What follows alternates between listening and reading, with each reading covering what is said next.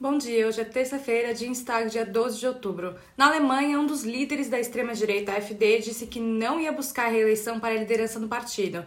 Jörg Meuthen é da ala menos extremista da AfD. A extrema-direita perdeu espaço no parlamento nessas eleições e o bloco mais extremista interno ganhou força.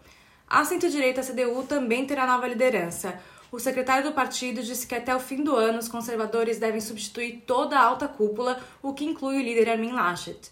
Na Áustria, ontem o novo chanceler Alexander Schallenberg assumiu o cargo. Em suas primeiras falas, ele defendeu Sebastian Kurz, dizendo que acredita que as suspeitas contra o ex-líder da Áustria são falsas e que com certeza vai trabalhar de maneira muito próxima dele. Kurz renunciou ao cargo no sábado, mas continua líder do partido AVP e assumiu o posto de líder do Partido Conservador no parlamento, o que mantém no gabinete de governo e no centro da esfera política.